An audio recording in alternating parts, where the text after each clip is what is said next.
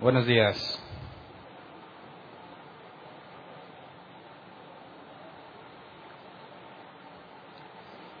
¿Quién estuvo aquí desde una hora antes?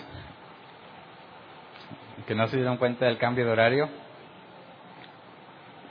Vamos a, hoy vamos a analizar la, el último capítulo de la segunda carta de los tesalonicenses y con eso cierro esta carta y empezaremos más adelante con primera carta a Timoteo. Y por favor acompáñenme a segunda de Tesalonicenses capítulo 3 versículo 14.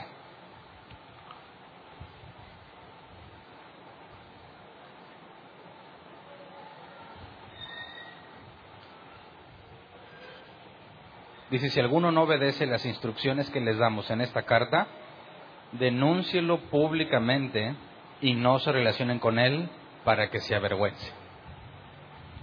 El nombre del tema es denúncienlo públicamente. Y es un tema que no resulta, no resulta muy agradable porque conlleva confrontación, conlleva discusión, conlleva muchas situaciones que la gran mayoría de las personas preferimos evitar, ¿no? En nuestra cultura cristiana, no, quiero que note entre comillas cristiana, hay una idea de que la confrontación es del diablo y hay una idea de que el juicio es del diablo y que entre los cristianos el amor implica no juzgar a nadie. Y si yo no juzgo, entonces te estoy amando. Y algunos se atreven a decir que la Biblia dice que no juzgues, que Jesús dijo que no juzgues. Y es una terrible muestra de ignorancia porque Jesús dijo que no juzgues en el sentido de la hipocresía y el mismo Jesús dice juzgad con justo juicio y todo el Nuevo Testamento habla de juicio. Pablo dice que no tenemos que juzgar a los de afuera, sino a los de adentro. Entonces, cuando tratamos de entender el amor en términos bíblicos, normalmente hay una idea completamente errada de lo que es el amor en, la iglesia y nos alejamos completamente de este tipo de enseñanzas. O principalmente, es más, ni las enseñan, ni tocan estos temas para no meterse en problemas. El objetivo del día de hoy es hacer un análisis bíblico de esto porque, según mi experiencia, yo he visto que muchas iglesias aplican esto, pero de una forma completamente errónea una forma completamente equivocada. Entonces, esa es una sentencia que Pablo da, dicta para aquellos que no obedezcan las instrucciones que, le dan, que nos da, o que les daba en esa carta. Si lo queremos poner en nuestro lenguaje en la actualidad, Pablo estaría diciendo todo aquel que no sea bíblico, ¿qué tendría que hacer con él? Denúncienlo públicamente y no se relacionen con él.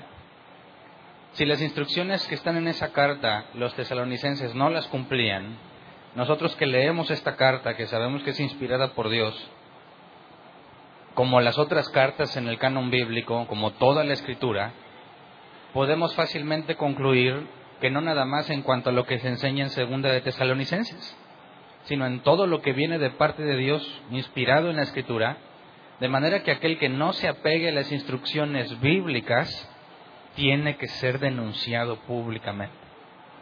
Entonces, quisiera que entráramos al contexto para entender de qué se trata eso y como iglesia saber qué se tiene que hacer para poder obedecer esta parte de la escritura en el debido orden, en el sentido correcto. Entonces, lo que hacen en otras partes, cuando se expulsa a alguien, y yo sé que muchos de aquí fueron expulsados de donde estaban, se expulsan, y ya nadie quiere hablar contigo, ¿verdad? Y en automático te convertiste en un enemigo de, en un enemigo de la iglesia. Y dicen, bueno, es público, mira, no, te no me debo relacionar contigo. Eres expulsado, tú ya no eres parte de esto. Pero lo que ellos hacen no es lo que aquí dice. Y la idea es entender lo que aquí dice para que cuando se presente el momento o donde se amerite actuar como la Biblia especifica, sepamos cómo se debe de hacer y tengamos la expectativa de cómo debe de ser hecho. Entonces, entremos en contexto. El domingo pasado analizamos el tema del anticristo, ¿verdad? El hombre de pecado, el hombre de maldad. Y luego el miércoles analizamos el juicio final, el destino o lo que les espera a aquellos que hacían sufrir a los de Tesalónica.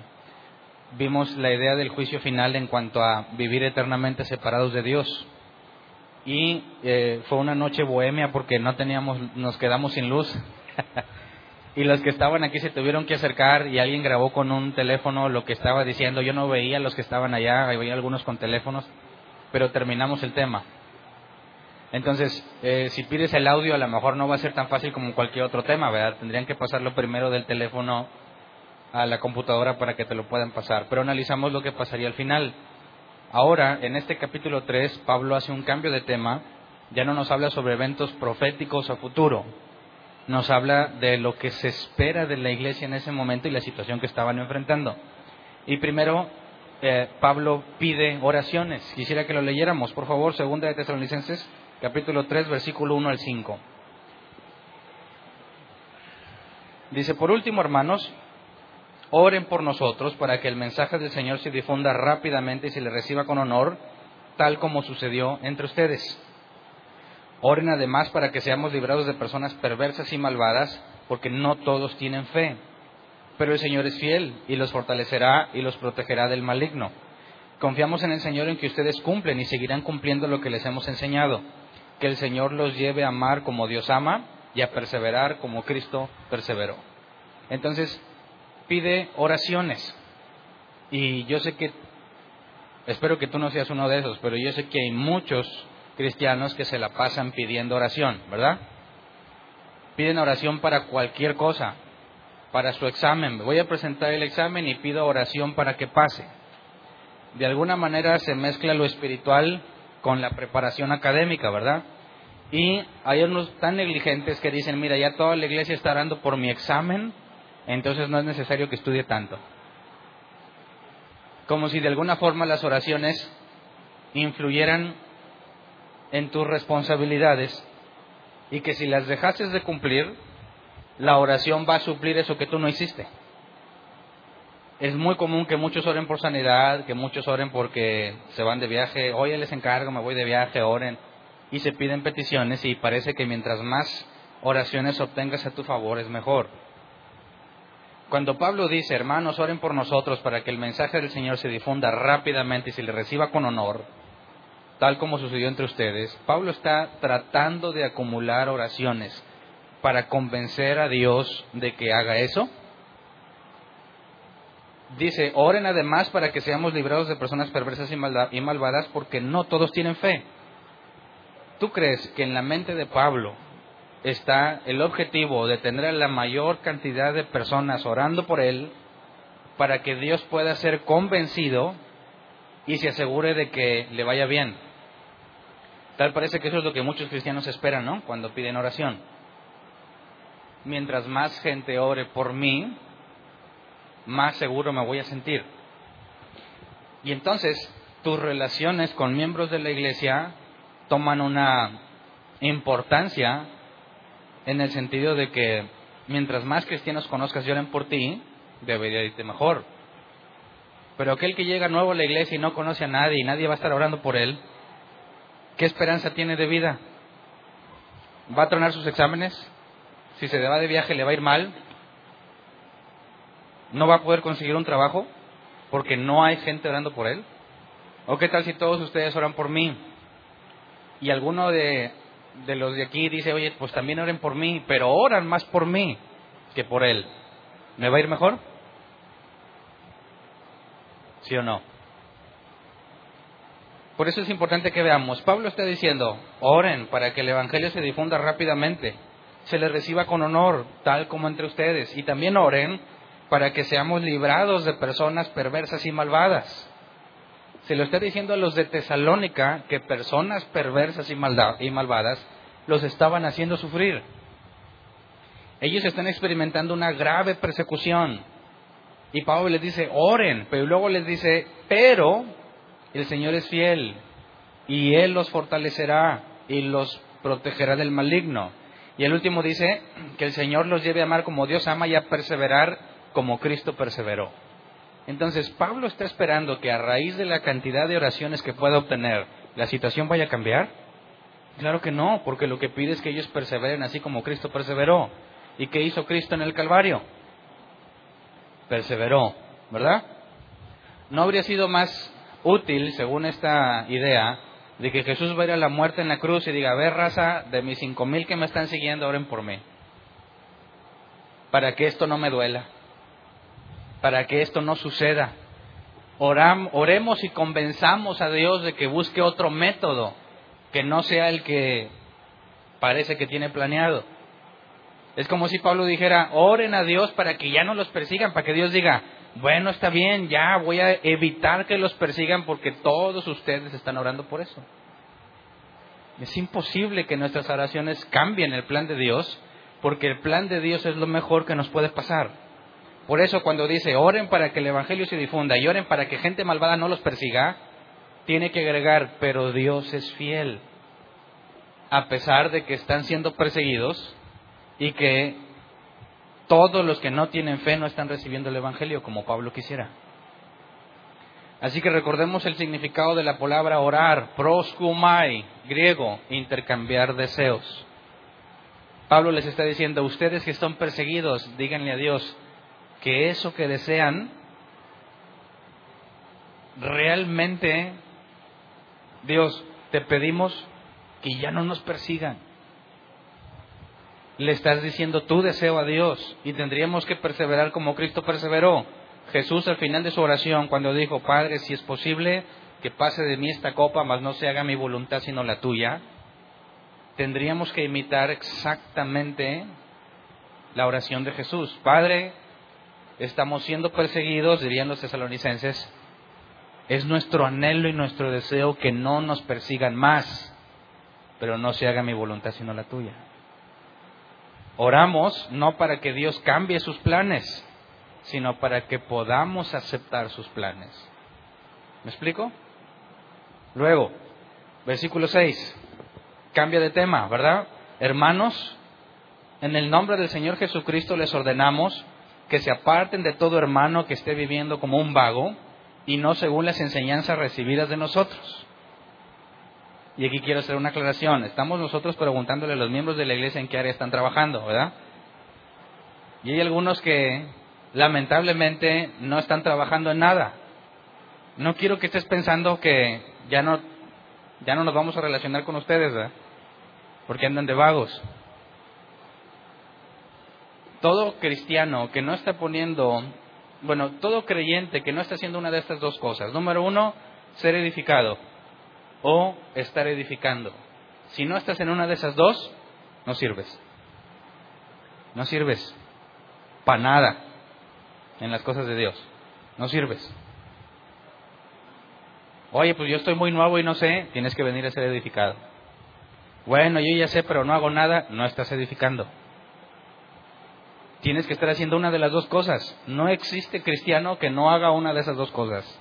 Y si alguien dice que es cristiano y no hace una de esas dos cosas, ninguna de las dos cosas no es cristiano, punto.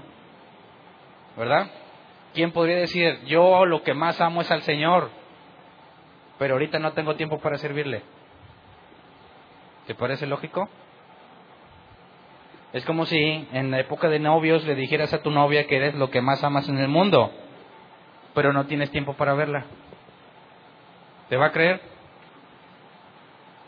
Si la chava no te va a creer, ¿tú crees que puedes engañar a Dios? Entonces, tenemos que irnos al original para entender que es un vago. Porque muchos podríamos decir, bueno, pues yo sí ando medio vago en esta área. Pero el asunto aquí es que la nueva versión internacional está traduciendo incorrectamente. El original no menciona a los vagos. Leamos la Reina Valera 60. Dice, pero os ordenamos, hermanos, en el nombre de nuestro Señor Jesucristo, que os apartéis de todo hermano que ande desordenadamente y no según la enseñanza que recibisteis de nosotros. Y aquí no se menciona para nada los vagos, ¿verdad? Traducción lenguaje actual, hermanos míos, con la autoridad de nuestro Señor que, que nuestro Señor Jesucristo nos da, les ordenamos que se alejen de cualquier miembro de la iglesia que no quiera trabajar ni viva de acuerdo con la enseñanza que les dimos. Y aquí está un claro ejemplo donde las tres versiones nos dicen cosas diferentes. Una habla de vagos, otra habla de ser desordenado y otra habla de que no quiere trabajar. Entonces, ¿cuál de estas tres es la verdadera palabra del Señor? Nos vamos al original. que dice el original para entender el esfuerzo de los traductores, ¿verdad? Cuando dice, mm, ande desordenadamente, la Reina Valera 60 lo traduce así, los que andan como vagos según la NBI y los que no quieren trabajar según la traducción lenguaje actual, lo que, originalmente, lo que el original dice es como la Reina Valera lo traduce en esta ocasión, andar desordenadamente. Y son dos palabras, andar es el griego peripateo, que se traduce como conducir tu vida o caminar, y desordenadamente es el griego atactos, que se traduce como desordenadamente, así, punto. Si consultamos otro diccionario, el Helps, dice andar desordenadamente porque carece de disciplina. Y este diccionario le agrega una definición un poco más robusta porque analiza un poco más a detalle que la Strong el origen de la palabra. Entonces, dice, anda desordenadamente porque carece de disciplina. Ok, para decir que alguien es desordenado, tenemos que entender qué es el orden, cuál es el punto de referencia para decir que hay orden. Si no entendemos lo ordenado, no podemos determinar quién está desordenado. Es como cuando le decimos a un ateo, ¿tú crees que algo es malo? Sí. Bueno, ¿es malo en base a qué? Si tú no conoces lo bueno, no puedes determinar qué es malo, ¿verdad? Si alguien dice, oye, Hernán es alto o chaparro, pues algunos van a decir, está bien chaparro porque me ven de arriba abajo. El que me vea de abajo arriba va a decir, está bien alto. Pero ¿cómo sabemos si realmente estoy chaparro o estoy alto? Hay que poner un punto de referencia. Y contra ese punto de referencia determino si estoy alto o chaparro. Cuando la Biblia dice, aquí Pablo dice que anda desordenadamente, tenemos que determinar cuál es el punto de referencia para saber si alguien es ordenado. Y aquel, aquel que no se apegue al orden que usamos como referencia, fácilmente lo vamos a detectar como alguien desordenado. Entonces necesitamos detectar cuál es este orden, pero pues quisiera que viéramos primero que Pablo habla de una orden, pero os ordenamos, hermanos, en el nombre de nuestro Señor Jesucristo. Y utiliza la frase que muchos cristianos usan, ¿verdad? En el nombre de Jesús. Y ya lo hemos dicho que es un sencillo experimento determinar que cuando Jesús dijo, todo lo que pidieran en mi nombre os daré, si yo le pido algo ahorita en el nombre de Jesús, como que aparezca un vaso de leche en el nombre de Jesús, y no aparece, tenemos dos conclusiones posibles. Número uno, Jesús me mintió. Me mintió y me engañó porque dijo que todo lo que pidiera en su nombre me lo daría. Y número dos, lo que yo entendí de esas palabras de Jesús no es correcto. Y como no lo estoy entendiendo y trato de aplicar lo que yo entendí, no va a funcionar. Los ateos optan por decir Jesús mintió, ¿verdad? Porque si dice que todo lo que pide en su nombre me lo dará y no me lo dio, entonces es un mentiroso. Pero si tienes acceso al original, para poder interpretar la escritura correctamente, haciendo todo el esfuerzo que nosotros podamos hacer, tenemos que ir a lo que el original dice y a entenderlo como en aquellos tiempos se hubiese entendido que es el contexto histórico y cultural. Cuando alguien hablaba de en el nombre de alguien, implicaba que ese alguien le había mandado que viniera. No es una frase mágica para que el vaso de leche aparezca, porque dije en el nombre de Jesús. No es una frase mágica para que el enfermo sane. Sana en el nombre de Jesús. ¿Cuántos oraron por sanidad en el nombre de Jesús y no sanó el enfermo? Ok, ¿por qué? Porque si aplicas el contexto histórico y cultural y tú dices sana en el nombre de Jesús, el mentiroso no es Jesús, sino tú. Porque Jesús nunca te mandó a hacer eso. ¿Me explico? Si yo le digo en el nombre de Jesús sana, estoy diciendo, según lo que la Biblia enseña, que Jesús me dijo, Hernán, ve y dile a esa persona que sane. Y yo voy y te digo, en el nombre de Jesús sana, esa persona va a sanar si efectivamente Jesús me mandó a sanarlo. Pero si Jesús no me mandó a sanarlo, es vana palabrería. No va a sanar y quedó en ridículo. Pero son tantos los que quedan en ridículo, ¿verdad? Que se vuelve lo normal. ¿Cierto? Entonces todos dicen en el nombre de Jesús esto, en el nombre de Jesús lo otro, y nunca pasa lo que dijeron. Pero como es normal que no funcione, pues no pasa nada, te faltó fe. Y se pisotea el nombre de Jesús gravemente.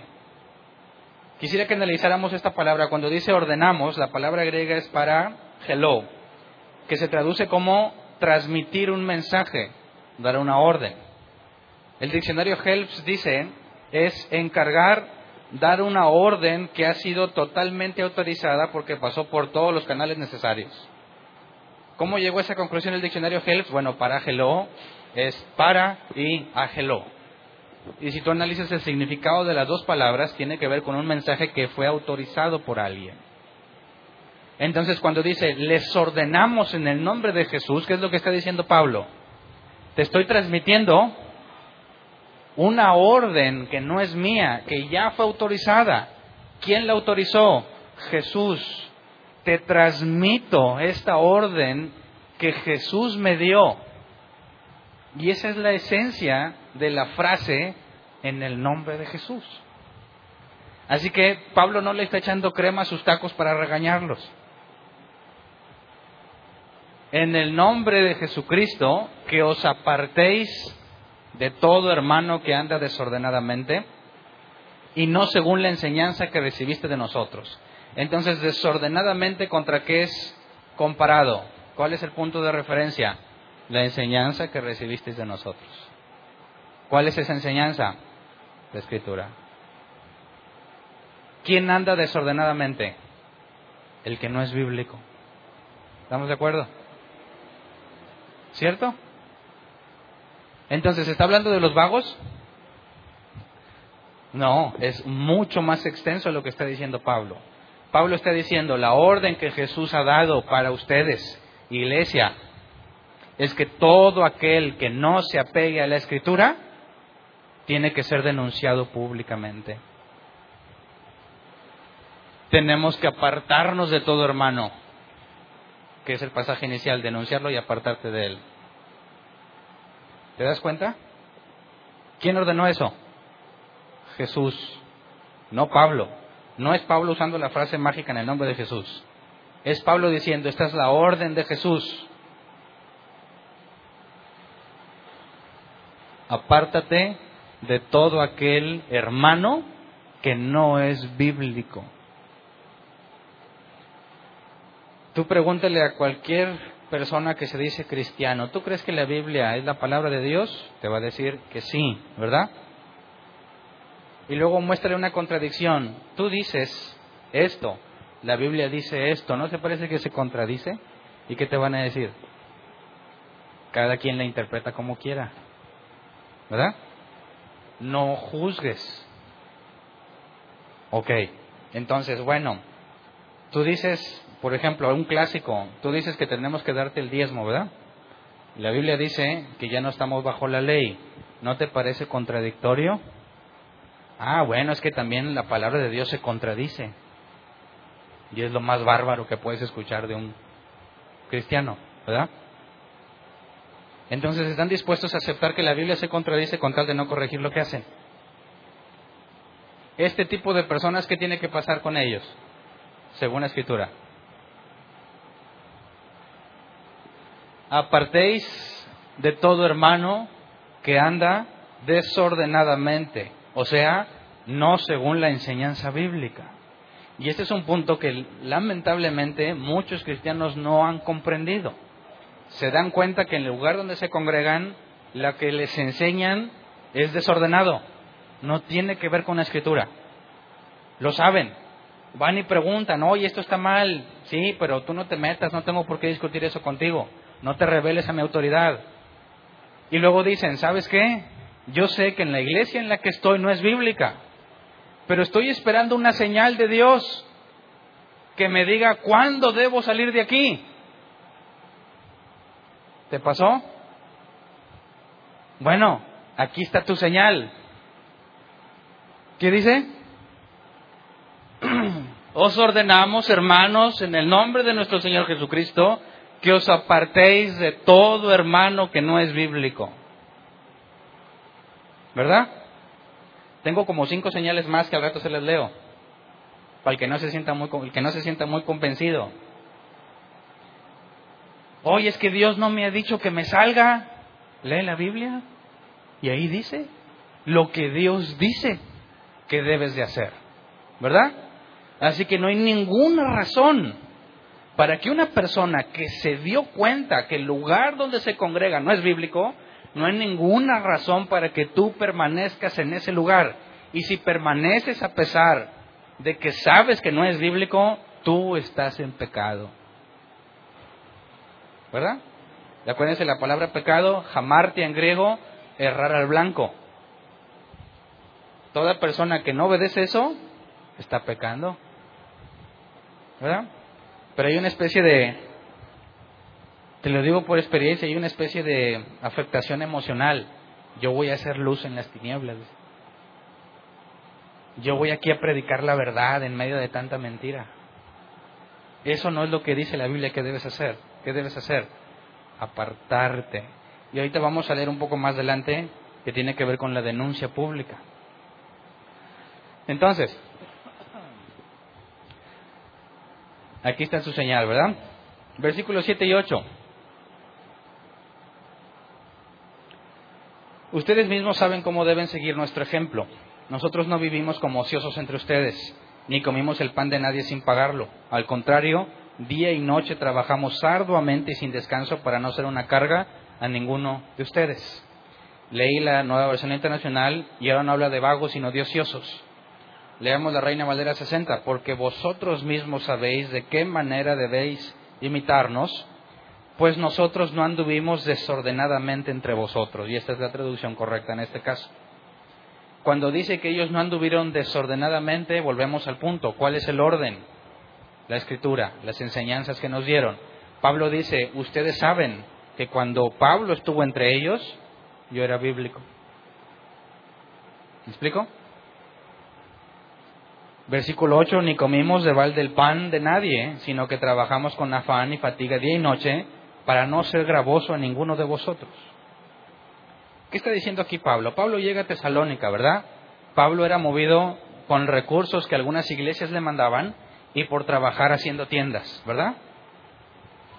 Con eso se movía. Llega a Tesalónica y dice que alguien le, le dio de comer, alguien le estuvo proveyendo de los alimentos mientras estuvo ahí. ¿Y qué dice Pablo? Yo les demostré que era bíblico y que el pan que comimos no era en balde. La, la NBI dice, ni comimos el pan de nadie sin pagarlo. Ahora, ¿significa que si me invitan a cenar les tengo que pagar la cena? Leamos el original. Cuando dice que sin pagarlo, la palabra griega es dorean, que se traduce como un regalo sin propósito. El diccionario Jeffs dice es algo dado gratuitamente sin merecerlo. Pablo está diciendo, cuando anduve entre ustedes fui bíblico y el pan que me dieron no lo consideré un regalo gratuito. ¿Qué significa esto? Al contrario, día y noche trabajamos arduamente y sin descanso para no ser una carga a ninguno de ustedes. Es decir, Pablo aceptó los alimentos que le dieron, ¿verdad? Pero no dijo que era por chulo, ni por ser el ungido del Señor. Se esforzó día y noche para no ser una carga. ¿Me explico? Entonces, imagínate que tú me invitas a comer. ¿Cuántos dicen amén? Nadie. Si me invitas a comer y yo me pongo en el lugar de Pablo, te voy a decir, no, compadre, no, yo tengo que pagarlo porque es lo que dice la Biblia. No está hablando de eso, ¿verdad que no? ¿De qué está hablando? Pablo dice que estuvo unos meses con ellos y estuvo enseñándoles, dedicado a ellos, a edificar la iglesia, y alguien le estaba proveyendo de alimento, quizás no la misma persona. Y Pablo dice, esto que me están dando, no lo veo como un regalo. Yo me aseguro de no ser una carga el tiempo que esté trabajando con ustedes para edificarlos. ¿Qué implica eso? Que si tú me ayudas a cumplir mi tarea en edificarte, yo no me puedo acomodar recibiendo la bendición, las siembras, como dicen algunos, porque Dios me quiere bendecir. No, compadre, ponte a trabajar para no ser una carga a ninguno de ellos a quienes les tienes que servir. ¿Me explico? Entonces, no es regalado. Pero me lo regalaron. Sí, pero yo no debo de verlo como un simple regalo. Yo tengo que esforzarme para poder suplir todas mis necesidades y que no verme en la necesidad de que me tengas que suplir alimento. ¿Me explico? ¿Por qué? Porque lo leeremos más adelante. Pablo dice, no busco lo que ustedes tienen, sino a ustedes. Y si el propósito es que tú seas edificado, debemos hacer todo lo posible para que no te cueste. Y que ese dinero que hubieses invertido en mantenerme, lo uses para buenas obras.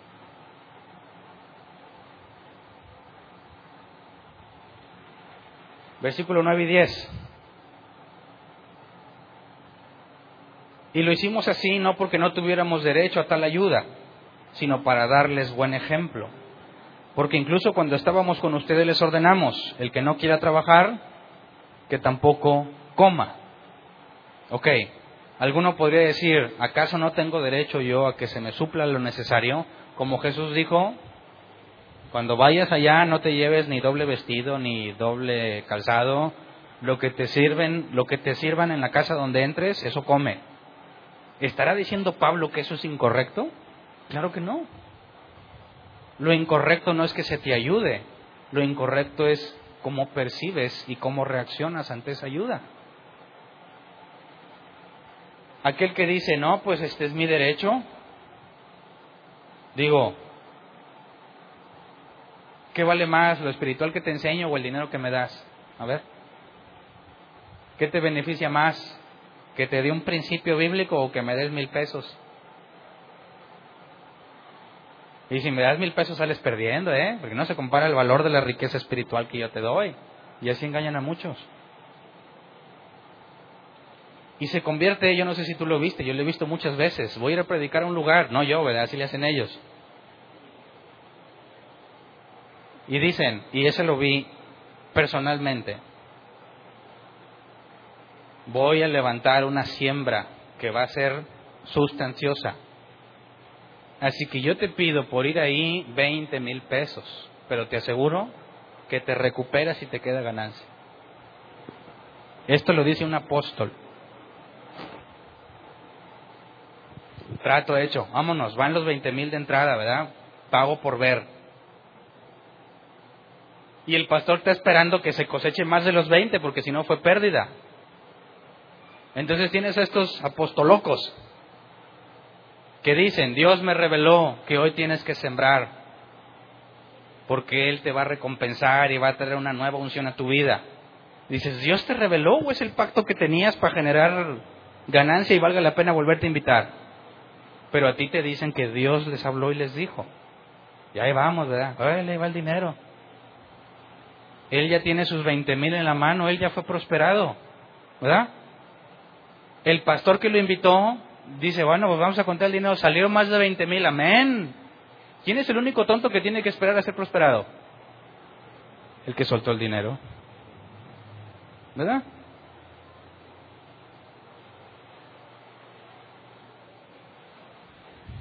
¿Tú crees que ellos hacen como Pablo? Que el dinero que reciben trabajaban arduamente para no ser una carga? ¿Se parecen a Pablo? Claro que no. Absolutamente no. Pero aseguran que son siervos de Dios. ¿Verdad? Entonces, ¿qué es lo que está diciendo Pablo? ¿El problema es que alguien te dé de comer? ¿O el problema es cómo estás tú percibiendo y reaccionando a lo que la gente genuinamente, aunque engañados, genuinamente quisieron hacer. Este es el punto cuando dice el que no quiera trabajar, que tampoco coma. Yo sé que eso muchas veces se le aplican, eh, tu viejo no está trabajando, pues que no coma. ¿Verdad? Muchos dicen, el que no trabaje, que no coma, pero eso no es lo que dice aquí. El que no quiera trabajar, que tampoco coma. ¿Qué tal si yo estoy desempleado? Quiero trabajar, pero no trabajo. ¿Debo de comer o no? Ahora es mi trabajo. ¿No puedo comprarme lo que yo quiera con mi trabajo? ¿Quién me va a decir, ah, no estás trabajando, pues no te doy de comer? ¿Quién?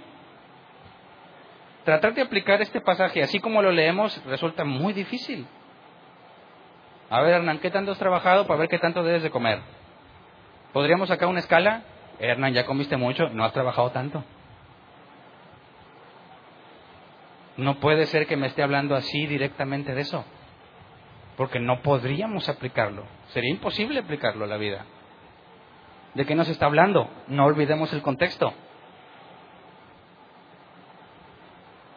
Pablo está diciendo que la comida que le daban no le veía como un regalo, sino que trabajaba arduamente para no ser una carga, ¿verdad? ¿A qué se refiere entonces el que no quiera trabajar que tampoco coma? Vamos a leer primero este pasaje, primero de Corintios 9, 6 al 18. Pablo tiene que dejar en claro con los corintios esta situación. Nueva versión internacional. ¿O es que solo Bernabé y yo estamos obligados a ganarnos la vida con estos trabajos? Nótese que Pablo trabajaba para sostenerse, ¿verdad? ¿Qué soldado presta servicio militar pagándose sus propios gastos? Imagínate que dices, Hernán, ve a la guerra, pero aparte tienes que comprarte tu arma, tu casco, tu uniforme y ver cómo sobrevives allá. ¿Quién va a ganar la guerra así? En lugar de tener soldados enfocados en pelear, van a estar tratando de sobrevivir, ¿verdad? Ok. ¿Qué agricultor planta un viñedo y no come de sus uvas? ¿Qué pastor cuida de su rebaño y no toma de la leche que ordeña? Aunque les de ahora toman la lana, ¿verdad? No piensen que digo esto solamente desde un punto de vista humano, ¿no lo dice también la ley? Porque en la ley de Moisés está escrito, no le pongas bozal al buey mientras está trillando. Y aquí quisiera, quizás necesitamos un poco de contexto. El animal está trillando, está sacando el fruto de la cosecha, cae al suelo. Y algunos de los dueños de esos animales le ponían un bozal para que no comiera nada. Y la ley decía, no seas así, no le pongas el bozal, lo que caiga enfrente de él que se lo coma, está trabajando. ¿Me explico? Ok. ¿Acaso se preocupa Dios por los bueyes o lo dice más bien por nosotros? Por supuesto que lo dice por nosotros porque cuando el labrador ara y el segador trilla, deben hacerlo con la esperanza de participar de la cosecha. Si hemos sembrado semilla espiritual entre ustedes, ¿será mucho pedir que cosechemos de ustedes lo material? Es lo que yo mencionaba ahorita si te doy principios bíblicos, ¿está mal que me des dinero? Si otros tienen derecho a este asunto de parte de ustedes, ¿no lo tendremos aún más nosotros? Sin embargo, no ejercimos este derecho, sino que lo soportamos con tal de no crear obstáculo al Evangelio de Cristo. ¿No saben que los que sirven en el templo reciben su alimento del templo y que los que atienden al altar participan de lo que se ofrece en el altar? Aquí está hablando de los judíos y el templo y el tabernáculo, ¿verdad? Así también el Señor ha ordenado que quienes predican el Evangelio vivan de este ministerio. Pero no me he aprovechado de ninguno de estos derechos, ni escribo de esta manera porque quiera reclamarlos. Prefiero morir a que alguien me prive de este motivo de orgullo. Sin embargo, cuando predico el Evangelio no tengo de qué enorgullecerme, ya que estoy bajo la obligación de hacerlo. Ay de mí si no predico el Evangelio. En efecto, si lo hiciera por mi propia voluntad, tendría recompensa, pero si lo hago por obligación, no hago más que cumplir la tarea que se me ha encomendado. ¿Cuál es entonces mi recompensa? Pues que al predicar el Evangelio pueda presentarlo gratuitamente sin hacer valer mi derecho. Entonces, cuando dice el que no trabaje, que no coma, ¿qué relación tiene con el derecho a recibir algo? ya que si predico el Evangelio, dice Pablo, puedo vivir del Evangelio. Es un derecho. ¿Ok?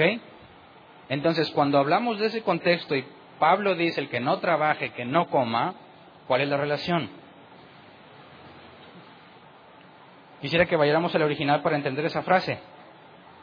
Cuando dice el que no quiera trabajar, que no tampoco coma, la palabra quiera es el griego celó desear, querer lo que es, querer lo que es mejor, la mejor oferta. ¿Te acuerdan que esa palabra la analizamos cuando vimos la voluntad de Dios? Luego, trabajar es el griego ergasomai, que se traduce como trabajar o laborar, pero proviene de ergon. Y ergon se traduce como acción que cumple un deseo interno. Entonces, traduzcámoslo en otras palabras. Querer trabajar, ¿qué implica? sentir que lo mejor que puedes hacer es hacer las cosas que satisfacen un deseo interno.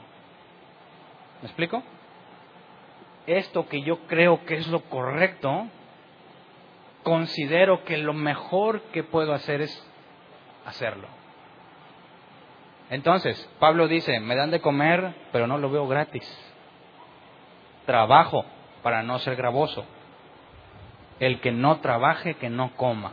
Es decir, si hay uno entre nosotros que es apoyado en alguna circunstancia para que cumpla con su obra en el Evangelio, si para él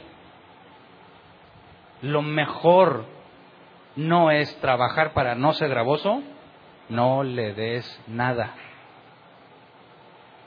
No tiene derecho a comer si no se esfuerza por no ser una carga. ¿Me explico? Entonces, no es que él no pueda comer porque no trabaja o porque no quiere, es nuestra responsabilidad como congregación no mantener a ninguno que no se esfuerza por no ser una carga. ¿Verdad? Consideremos esos apóstoles, profetas, pastores que están pide y pide y pide y pide. ¿Cómo se esfuerzan por no ser una carga? ¿Se esfuerzan? ¿Qué debieran hacer en ese caso? Que no coman. No vamos a mantenerlos. No les vamos a dar porque no se esfuerzan por no ser una carga porque lo ven como si fuese un regalo, por chulos, por ungidos. Claro que no basta de mantener a esos hombres y mujeres que piensan que merecen. Pregúntale a un pastor de casi cualquier lado. ¿De quién son los diezmos y las ofrendas en la iglesia? ¿De quién? Va a decir el querubín, mías. ¿Por qué? Porque todos son mis hijos espirituales. ¿Verdad? ¿Dónde está lo bíblico en eso? Y cuando se quieren ir de vacaciones, ya he oído muchas historias y también las viví, resulta que Dios les habla. Y dicen, antes de irse de vacaciones, Dios me dijo que tienes que sembrar con fe. Ah, Dios le dijo, ahí va, órale, y luego se va de vacaciones. ¿Dios le dijo? ¿O quería irse de vacaciones y le faltaba? ¿No te ha pasado nada así? Si no te ha pasado nada así, Dios te ha concedido una gracia muy grande. A otros no nos las concedió y andábamos ahí en la mera mata. Y nos creíamos todo lo que nos decían. Y le soltábamos dinero para mantenerlos. Y llega el pastor con su iPad. Los hijos del pastor con iPhone 6 y toda la iglesia bien pobre. ¿De dónde se compró su iPad y su iPhone 6? De las ofrendas de la iglesia. ¿Se esfuerza por no ser una carga?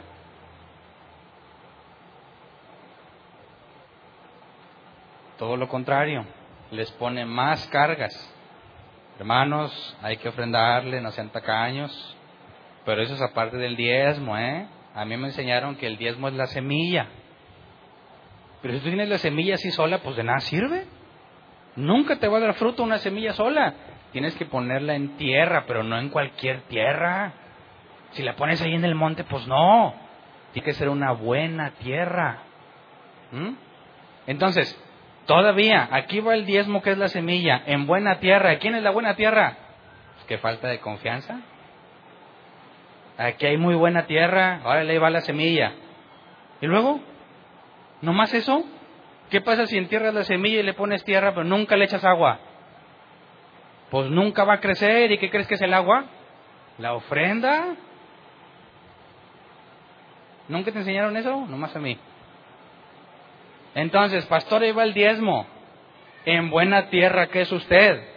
Y como quiero que crezca mucho, ahí le va mucha agua. O sea, la ofrenda, ¿verdad? ¿Y quién ya salió ganón?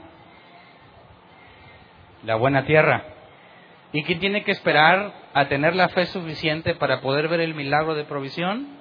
Tú que ya tenías el dinero y se lo soltaste.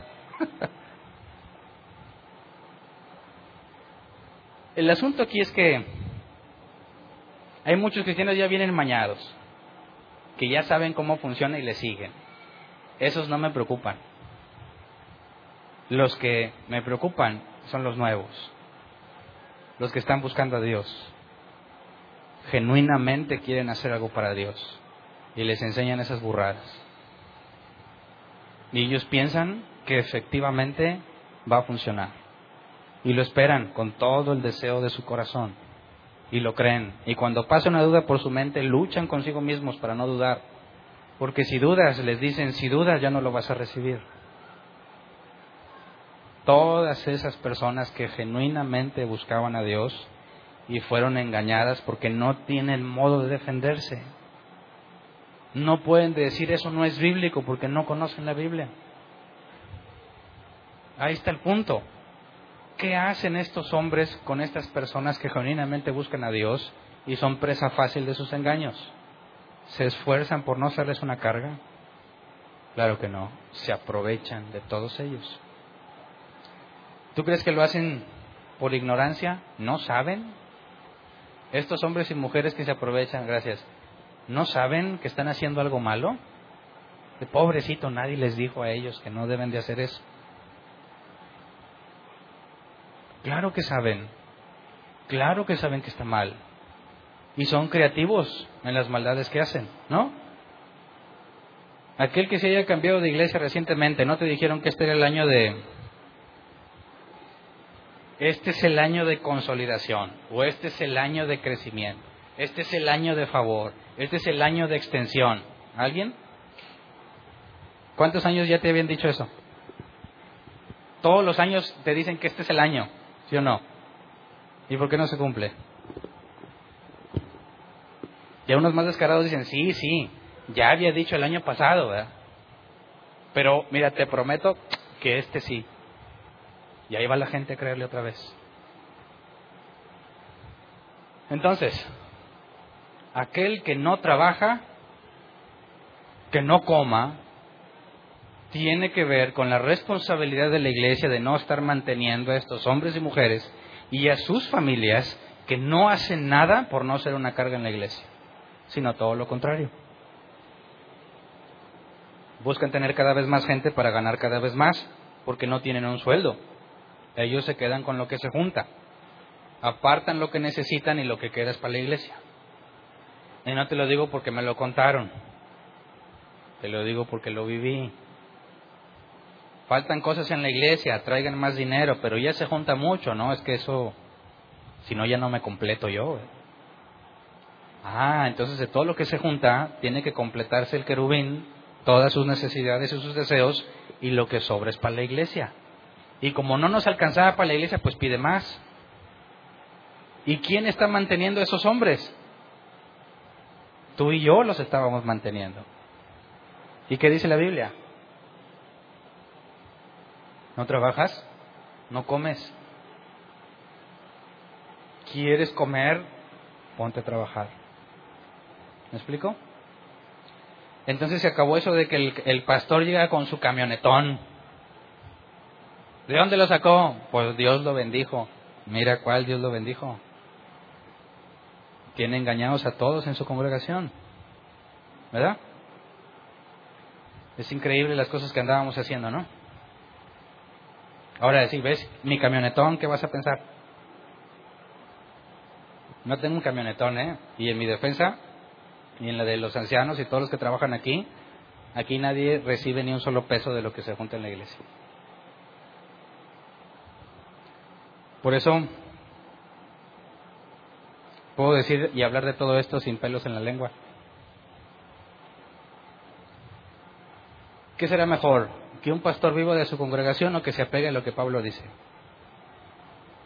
Que diga, si es mi derecho, pero prefiero no poner obstáculo al Evangelio.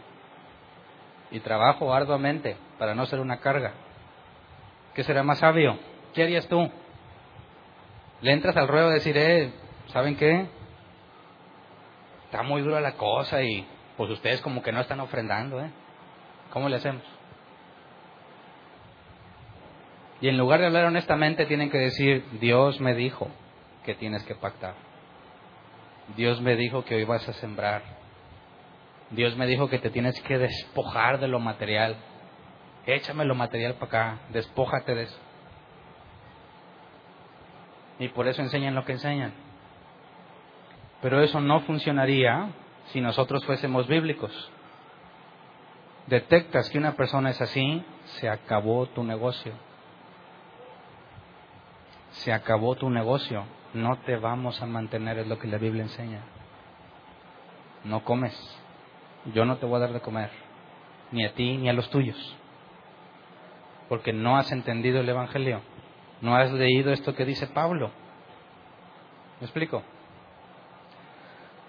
Entonces, es muy lamentable que la gran mayoría de los pastores, apóstoles, profetas, supuestamente cristianos, caen en la descripción del que, que no trabaja no debería de comer. Versículo 11 y 12. Vamos a la Reina Valera 60, que en este caso también lo traduce literal. Porque hemos oído que algunos de entre vosotros andan desordenadamente, no trabajando en nada, sino entremetiéndose en lo ajeno. Ok, ya sabemos que es andar desordenadamente, ¿verdad? No son bíblicos. No trabajan en nada, ya vimos el caso. Ven lo que la iglesia y algunas personas le dan como un regalo. No se esfuerzan por no ser una carga. Y luego dice, entremetiéndose en lo ajeno. ¿Has conocido a alguien así? Aquí dice que sí había, ¿eh? En Tesalónica había. Y sigue habiendo.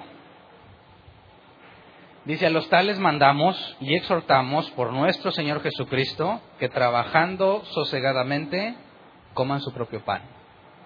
Se acabó la manutención, no estás haciendo lo que debes de hacer, tú mismo gánate la vida. ¿Verdad?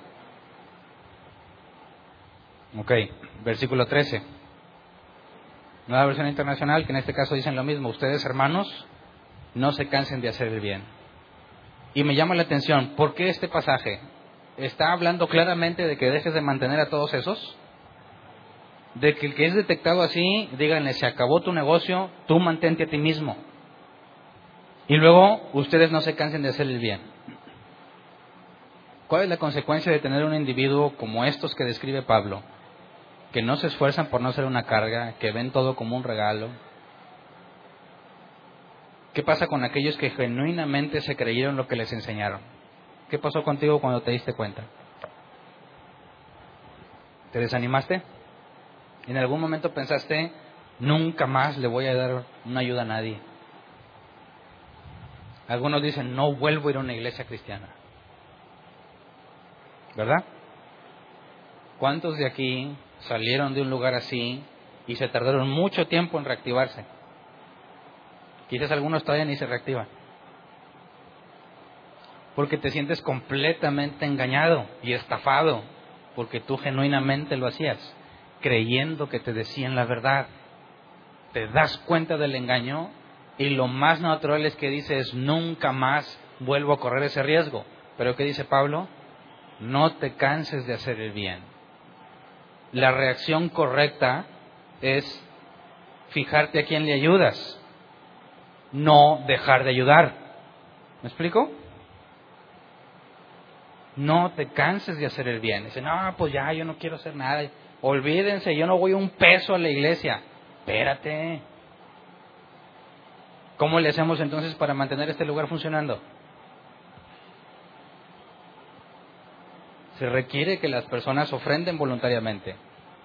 Los diezmos no tienen nada que ver, ni siquiera son bíblicos para el que vive bajo el pacto de gracia. Pero se tiene que ofrendar siempre y cuando tú te asegures que se trabaja. ¿Verdad? Ahora, como lo dije en un principio, ni yo, ni mi familia, ni ninguno de los ancianos, ni ninguno de los diáconos, ninguno ha estado en la situación donde requiera que alguien le supla sus necesidades o que en conjunto le suplan sus necesidades. Podemos ayudarnos unos a otros de hoy ando medio, ahí va, para que te alivianes y luego me alivianas, dice la Biblia que mi abundancia suple la necesidad del otro, para que cuando el otro esté en abundancia suple mi necesidad. Eso es algo muy distinto a decir, a ver, con lo que la iglesia junta hay que mantenerlo. Tú tienes que tomar esa decisión, a ver qué pasa aquí y qué pasa con el dinero que das. Porque muchos dicen, mira, tú pon los ojos en el Señor. Tú da y no te fijes en los hombres. ¿Quién inventó esa teoría? El mismo que les dice que traigan el dinero. Porque obviamente no te va a decir, eh, pero examina bien qué estoy haciendo. No te van a decir eso. Pero tú tienes la responsabilidad de asegurar que el dinero que tú estás dando en algo que supuestamente es para Dios se use como debe de usarse. Porque cuando te des cuenta que no se use como debiera, debes dejar de dar dinero. ¿Verdad? Entonces es un error decir, nah, pues yo ya no doy nada. Claro que no. Porque aún Jesús, sus viajes y comidas eran patrocinadas por mujeres piadosas, acaudaladas, que apoyaban la causa. ¿Verdad? Entonces el problema no es que ayudes, el problema es a quién y tienes la responsabilidad de asegurarte que lo que tú estás haciendo por ayudar realmente sea usado correctamente. Y si tú eres negligente y dices, no me importa, yo doy, esto es entre Dios y yo, estás en pecado. Estás siendo partícipe de sus malas obras. La negligencia no te quita la culpa, ¿verdad? Versículo 14, si alguno no obedece las instrucciones que les damos en esta carta, denúncienlo públicamente y no se relacionen con él para que se avergüence. Ok, ya que vimos todo el contexto, ¿de quién está hablando aquí? De todos esos mantenidos que no se esfuerzan por ser, por no ser una carga. ¿Qué pasa si le dices, oye, este, pues como que no le estás echando muchas ganas, no, para no ser una carga. ¿Qué crees que te van a decir? No, tienes mucha razón, discúlpame. ¿Qué crees que te van a decir? ¿Tú qué? A mí me lo dijeron, ¿tú quién eres para cuestionarme? Tú te tienes que someter a la autoridad. ¿Te vas a revelar? Allá fuera del diablo, ¿eh? Te quito la cobertura y te quedas, ay, viene el diablo y te come. Así les dicen, ¿eh? En serio. Allá está el diablo como león rugiente, ¿eh? Y Dios te tiene, mira, acá bajo la palma de su mano que soy yo. Si te me revelas, nomás este que le haga así. Y el Satanás te está esperando, ¿eh? De hecho, hay unas iglesias que dicen, ¿cómo? Al que no quiere entrar, no sé qué, no se preocupe, ahí está Satanás esperándolo afuera. Así como si fuese un campo de energía protector cuando entras a la bodega. Ah, ya los demonios se quedaron afuera. Entonces, si te le revelas al pastor y ya no te deja entrar aquí, ¿qué vas a hacer?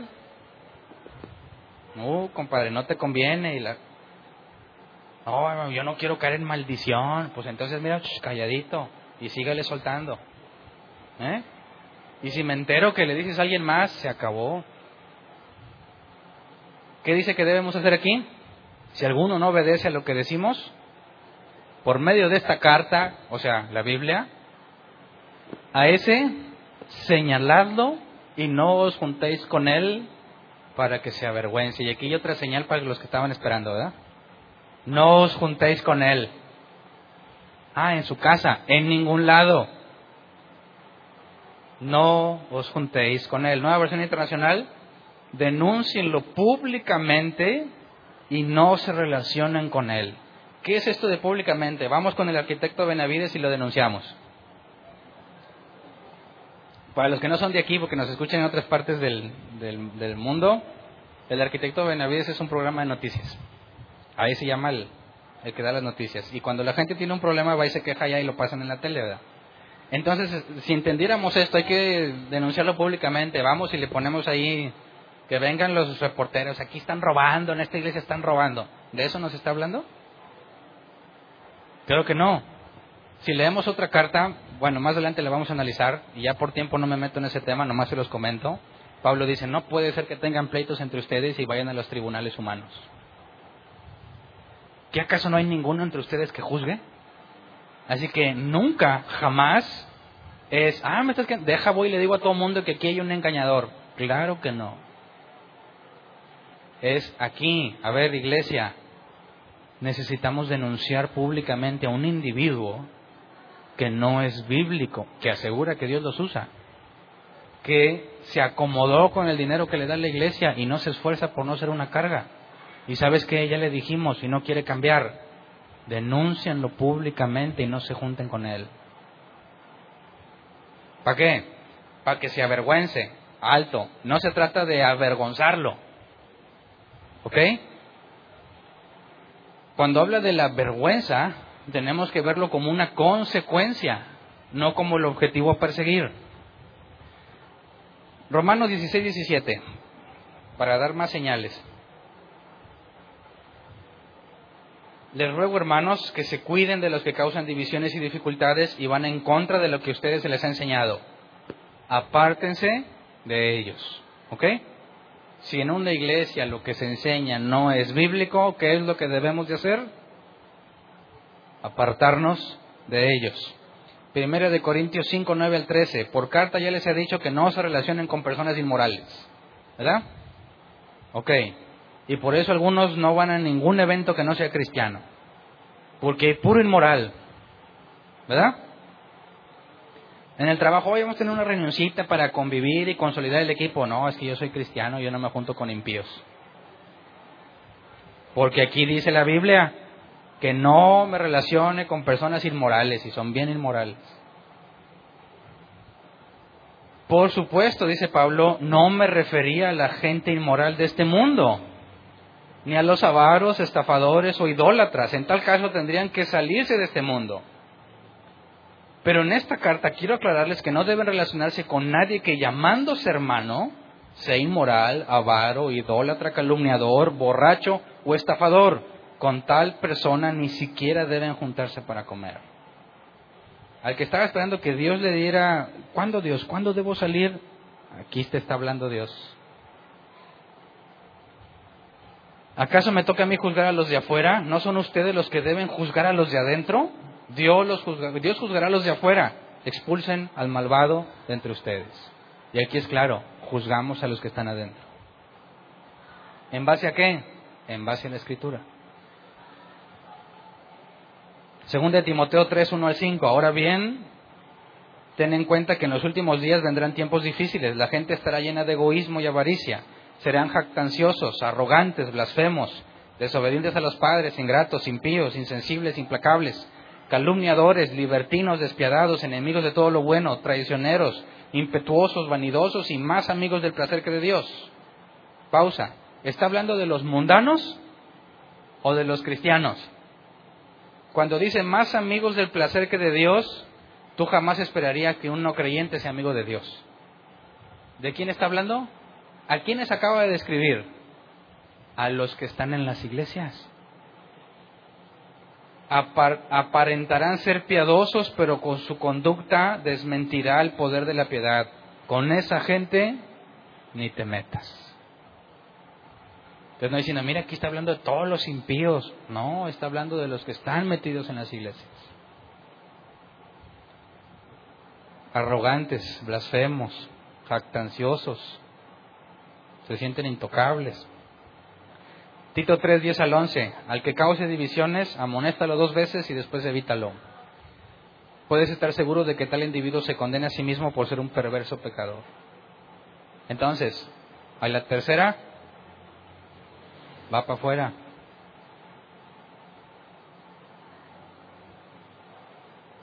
Cuando te encuentras en una situación, en este caso imagínate, nosotros nos esforzamos por ser bíblicos todo miembro de la Iglesia ha aceptado regirnos por Mateo 18 en cuanto a la enseñanza de la disciplina. Si ves que alguien peca, ve y repréndole estándole tú y él solos. Si no te hace caso, toma testigos. Si no te hace caso, dilo a la iglesia. Si no te hace caso, tenlo por gentil y publicano. Para afuera. ¿Verdad? Ok. Si entre nosotros sale un, uno como estas, de estas características, que tiene que ser denunciado públicamente, lo vamos a denunciar. ¿Ok? ¿Qué pasa si estás en una iglesia donde no son bíblicos y quieres hacer esto? ¿Qué va a pasar? ¿quién va a salir denunciado públicamente? Tú. ¿Verdad? Va a decir, eh, el pastor no es bíblico, ¿qué te van a decir? Primero una buena arañada, ¿verdad? ¿Cómo te atreves a hablar mal de mi pastor? Y luego, una rasgada de vestiduras. ¿Cómo hablas contra el ungido de Jehová? Y luego tres, ¿cómo traicionas nuestra fidelidad y amistad hacia el santo pastor que tenemos? Oye, pero la Biblia dice, no me importa lo que diga, yo confío en él. ¿Qué esperanza tienes ahí? Podría decir, bueno, pues yo no veo a los hombres, yo veo a Dios. ¿Qué clase de enseñanza vas a recibir? Y luego, pues aquí me quedo y pues, eh, pasa que des el diezmo y pasas. No, hay que la ofrenda y pasas. Y que pro construcción y ahí va. No, que misioneros, no ando enojado, a los misioneros no les doy. Fíjate, ¿cuántos pecados llevas ya? ¿Cuántas cosas has estado haciendo mal con esa simple forma de pensar? Ya estás metido en graves problemas bíblicos y estás siendo cómplice de lo que se hace ahí. Y cada persona que genuinamente llegó buscando a Dios y es engañada, tú ayudaste a que lo engañara. Tú sigues manteniendo el engañador principal. Sigues manteniendo eso funcionando. Sabes que la doctrina no es correcta, pero no te quieres ir. De alguna forma loca pensamos que Dios nos va a usar para transformar a todos. ¿Verdad? Y ya pones a pensar, ¿quién está más loco? ¿El que está ahí, que no sabe? ¿O tú que ya sabes y sigues ahí? Hay de aquel que sabe hacer lo bueno y no lo hace. Así que quedas peor que el engañador que orquesta todo ahí. ¿Verdad? Y luego, para rematar, cuando hablo de la vergüenza tenemos que entender el versículo 15, segunda de Tesalonicenses 3:15. Sin embargo, no lo tengan por enemigo, sino amonéstenlo como hermano. Y esta es la parte más difícil de todo el proceso. ¿Verdad? Y eso es a lo que me refiero cuando, a ver, para estar claros, ¿quién de aquí fue expulsado de su iglesia? No se hagan. Quémense, se van a quemar de una vez, a ver. Ahí están, ya los valientes. Sí, a mí también me expulsaron. ¿Te convertiste en enemigo de esa iglesia? En automático pasaste a ser su enemigo. ¿Por qué? ¿Porque eran bien bíblicos? Quien pretende ser bíblico no puede ver como enemigo el expulsado. ¿Qué dice? Cualquiera que trata como enemigo el expulsado no está haciendo lo que la Biblia dice. ¿Puedes entender por qué? Dice, no lo tengan por enemigo, sino amonéstenlo como hermano. Imagínate, conoces una persona, así medio de lejos, quizás se conocen en el mismo lugar. Estás en una iglesia bíblica y tú ves que él tiene un error bíblico. No terciario, ¿verdad? Primario. Ok. Pero pues me llevo bien con él, ¿no? Pues mejor ahí me la llevo tranquilo, hay que Hernán le diga. Puede ser. Pero si tu hermano, hijo de tu madre, tiene un error bíblico básico, ¿evitarías meterte en problemas con él o se lo dices?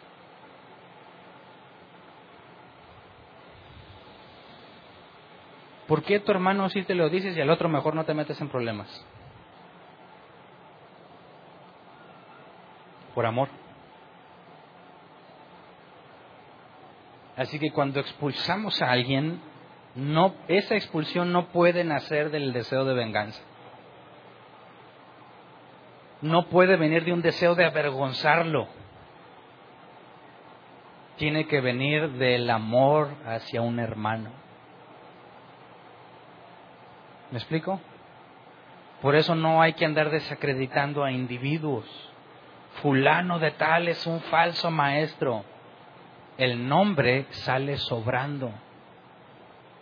Predica la doctrina bíblica y el que tiene oídos para oír, que oiga. El que está buscando a Dios se le da información bíblica y jamás va a estar en paz donde se congrega. Jamás. Porque ahora sabe que lo que le dijeron está mal. ¿Verdad? Y necesitaste decir, mira, hombre, tu pastor, aquí traigo la lista, a ver. ¿Empieza con qué? Con P, ahí va, la P. Hombre, mira, ahí te va esto y esto y esto. No es necesario. Dile, esto es lo que la Biblia dice. Y cuando ellos escuchen otra cosa, luego, luego van a decir, eso no me suena bien, eso no es bíblico. Y si están buscando a Dios, solitos se van a meter en la boca del lobo, ¿verdad? Pastor, quiero hablar con usted, se me hace que hay algo que no es bíblico. Oh, ya, sentencia de muerte para ti. Te vas a meter en un problemón. Te van a decir que no, hombre, te rebelaste contra el ungido, estás endemoniado. Te fuiste con los de árbol plantado, uh, esa secta de Satanás. Y ya nos dicen así, ¿eh? Y les prohíben, no los oigas. No te acerques a ellos, te saltan los demonios. Y muchos han venido y me dijeron que no oyera nada de ustedes. Y vine a ver qué onda.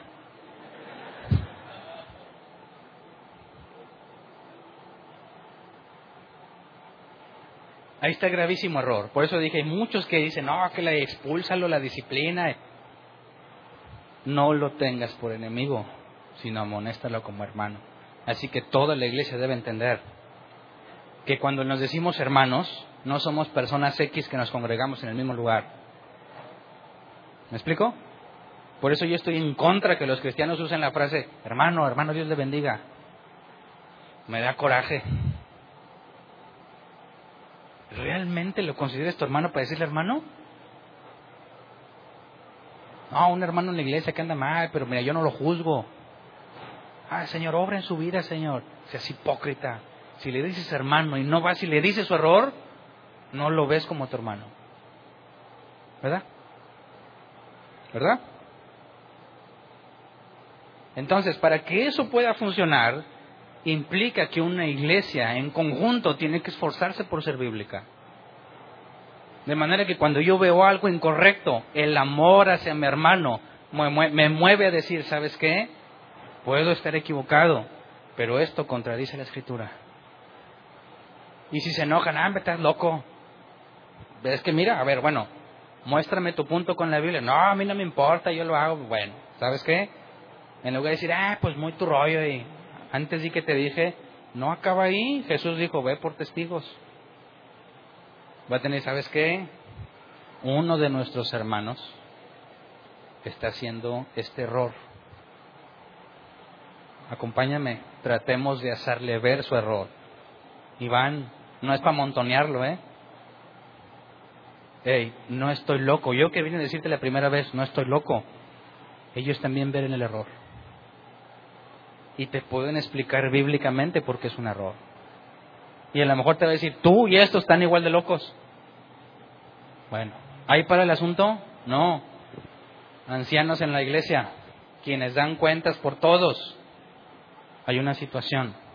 Ya hablé con él, ya hablamos con él y dice que estamos locos. Él o los ancianos tendrán que hablar con tal individuo. Esta es la forma bíblica de hacer las cosas y lo estás haciendo mal. Pues bola de ancianos están locos. ¿Qué es lo que sigue según la enseñanza de Jesús? Denuncia pública. Y esto es importantísimo. Y les pregunta, toda la bola de expulsados. Los que los expulsaron públicamente dijeron la verdad de por qué se iban. ¿O se quedó como un secreto? En el mejor de los casos dijeron cosas malversadas, cambiadas y dieron una versión pública. En la mayoría de los casos se queda como un secreto. Simplemente ella no viene aquí. Denuncia pública implica, a ver, ya seguimos todo Mateo 18 y este individuo que ya no está entre nosotros, hizo esto, esto, esto y esto. La Biblia dice así, así, así, así. Por tal razón, no se congregará más con nosotros. ¿Te das cuenta de lo que todo eso provoca? Cuando no se dice, ¿qué empieza a hacer la gente tan santa en las iglesias? Ya supiste que se fue Hernán. Le digo, para que ores por él. ¿eh? Y te dijeron, por... no, pero a mí, mira, la otra vez yo le vi unos ojos bien mañosos. Y yo vi que, como dicen otros, yo vi que miraba mucho las panderistas. A mí se me hace que por cochino. Por cochino, no, hombre, si traía un montón de tranzas de su negocio, ¿no sabías? No, no, no. Te cuento para que ores por él. No, mira, sí, ya sabes. Pues a lo mejor lo corrieron por trance y por cochino. Y llega otro, no, ya les contaron que no, que se rebeló con el pastor. Y se hace un chismerío. ¿Por qué? Porque no se apegaron a la escritura de la denuncia pública. Hernán se fue por cochino, tranza y por rebelde. Ahora sí, ¿quién va a sacar chismes? No, ya les diste la comidita, ¿verdad? Ah, sí, cierto, era bien mañoso. Pero ya no se van a inventar el chisme. Y el próximo mañoso va a decir, ah, caray, ya corrieron un mañoso y yo también soy, ¿qué va a hacer? Se va a preocupar. Y el que no está dispuesto a dejar de ser mañoso, como que no queriendo, se va a ir, ¿verdad? Oh, ya Dios me está moviendo a otro lugar. ¿Y qué generas en la iglesia?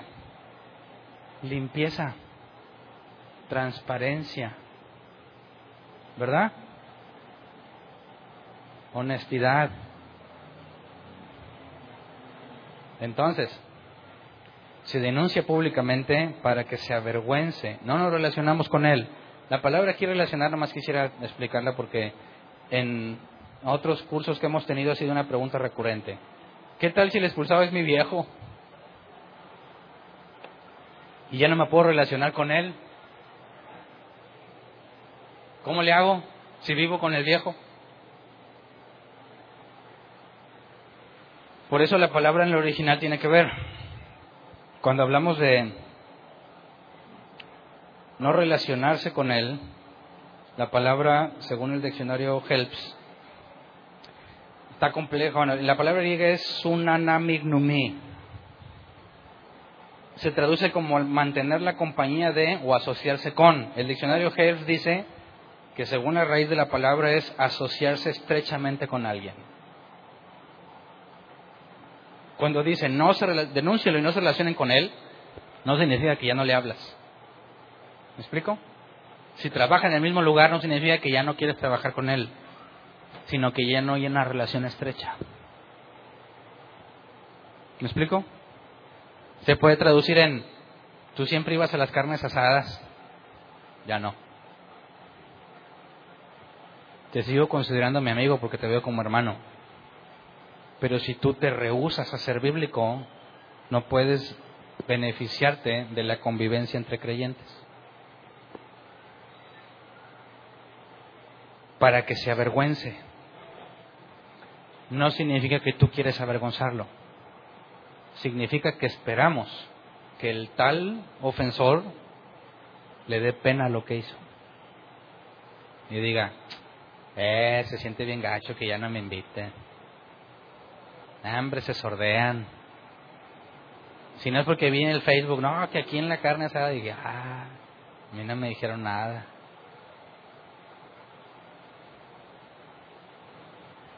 Y se va a tener que poner a pensar y ya no va a estar en paz. Oiga, nos vamos a juntar.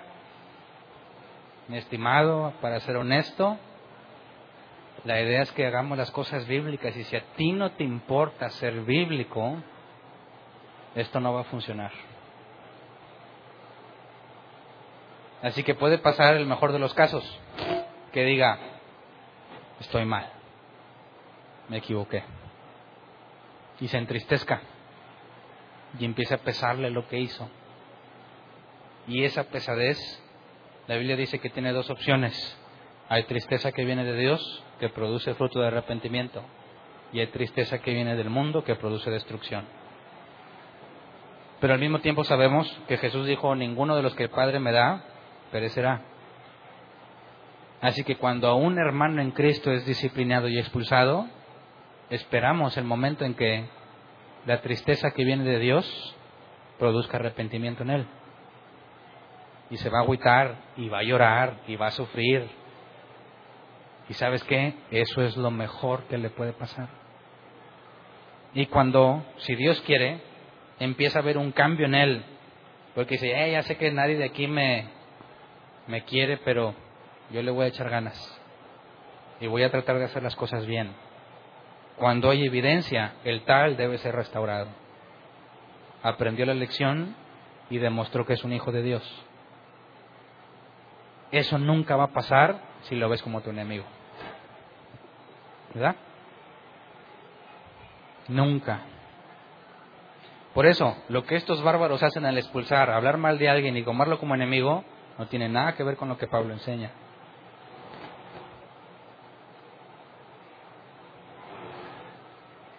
Entonces,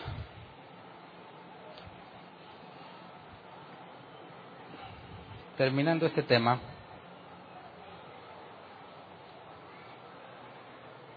¿cómo espera ser tratado aquí entre nosotros?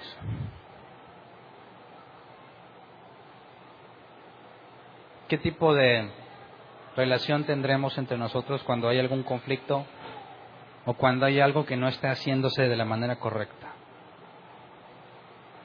Si entre nosotros somos creyentes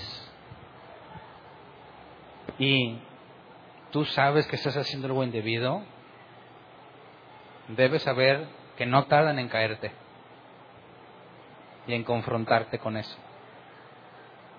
Y no te va a gustar de entrada te digo, no te va a gustar. La Biblia dice que la disciplina no es causa de gozo. Y a lo mejor te vas a enojar y vas a tratar de ofender y menospreciar al que te intenta corregir. Pero si estos te aman, te van a traer más gente para hacerte ver tu error. ¿Me explico? Y te van a juzgar te van a decir eso no es lo que la Biblia dice. Y tú tienes dos opciones. Te sigues negando la verdad neciamente o el camino fácil. Está bien, perdón. Voy a corregirme. Y en lugar de decir bola de montoneros es gracias por tratarme como un hermano.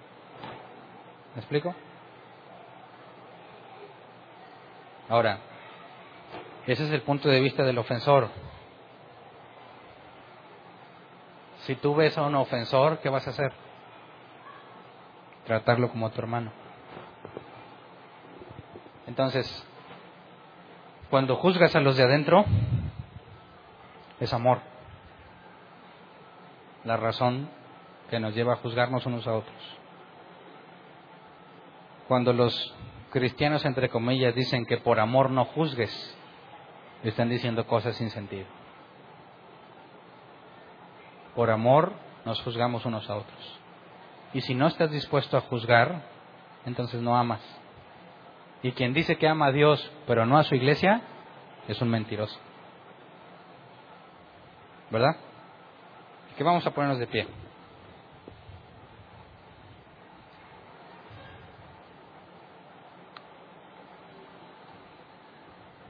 Vamos a orar.